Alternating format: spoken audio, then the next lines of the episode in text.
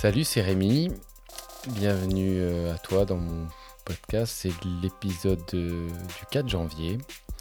Un épisode que j'enregistre après une petite séance de brainstorming rapide dans laquelle bah, je me suis euh, voilà, posé la question de ce que j'allais te partager.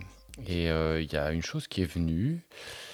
dont j'ai pas parlé à, grand monde et bah, que je voudrais en fait te partager, c'est euh, quand on a le sentiment d'être euh, aligné avec là où on doit être, de faire ce qu'on a à faire, euh, et le fait d'avoir ce qu'on appelle des synchronicités ou des heureux hasards. donc moi, quand je suis venu en Ardèche au Vence, c'était en 2008 pour apprendre l'éco-construction. On a voilà, construit en ossature bois en paille sur un chantier de, 20 logements, qui était le plus gros chantier à l'époque euh, européen de construction paille.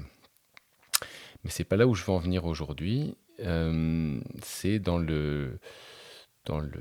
mon parcours, bah, je, je, me suis intéressé à un scientifique qui s'appelle Philippe Guillemant, qui est un chercheur au CNRS qui travaille sur l'intelligence artificielle, la vision artificielle, et euh, qui lui a une théorie euh, qui m'a beaucoup plu, en tout cas à mon esprit scientifique, euh, qui est une, théorie dont il a écrit plusieurs livres et qui tente d'expliquer à, l'aide de la science et de la physique notamment les synchronicités. C'est pourquoi on a ces heureux hasards, des, des, choses un, peu, des coïncidences troublantes qui nous arrivent parfois.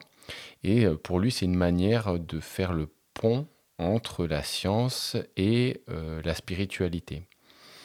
Euh, dans le, sens où bah, il y a des informations qui ne nous sont pas visibles, donc bah, ce n'est pas des, informations qui sont matérielles, en tout cas pas accessibles directement par la science, mais qui peuvent être du coup constaté par tout un chacun quand on a euh, ces synchronicités qui peuvent être, bah, par exemple, penser à quelqu'un, se retourner et, le voir, enfin des, choses comme ça qui peuvent être troublantes.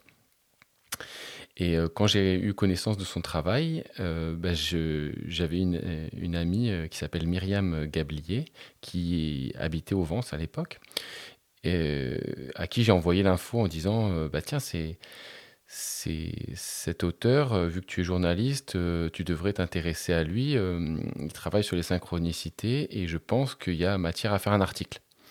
Ce à quoi Myriam me répond bah, Je connais bien Philippe Guillemant, je l'ai déjà interviewé deux fois. D'ailleurs, je travaille pour le magazine Inexploré, qui est un magazine qui, effectivement, lui aussi, travaille sur les liens entre science et spiritualité. Du coup, euh, j'expérimentais euh, par ce biais-là. Bah, euh, pour moi, en tout cas, je vivais quelque chose d'assez synchronistique, je ne sais pas comment on pourrait le dire. Et du coup, j'ai gardé contact avec, avec Myriam, puisqu'elle n'habitait plus ici, mais j'ai gardé le contact.